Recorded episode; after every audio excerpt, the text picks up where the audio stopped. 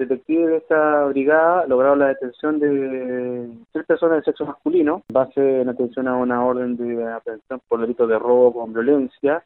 hecho ocurrido anteriormente en el día 13 de abril del presente año por el interior del local de venta de abarrotes que era atendido por una persona menos válida, en el cual uno de estos autores de esa oportunidad resultó herido a bala en la región torácica, que posteriormente fue detenido por el personal de esta unidad en el hospital de Castro. Por los antecedentes obtenidos, el trabajo ha sido suceso, el paronamiento y el trabajo investigativo por el personal de robo de esta brigada, se logró obtener la orden de detención correspondiente para el resto de los integrantes de esta banda,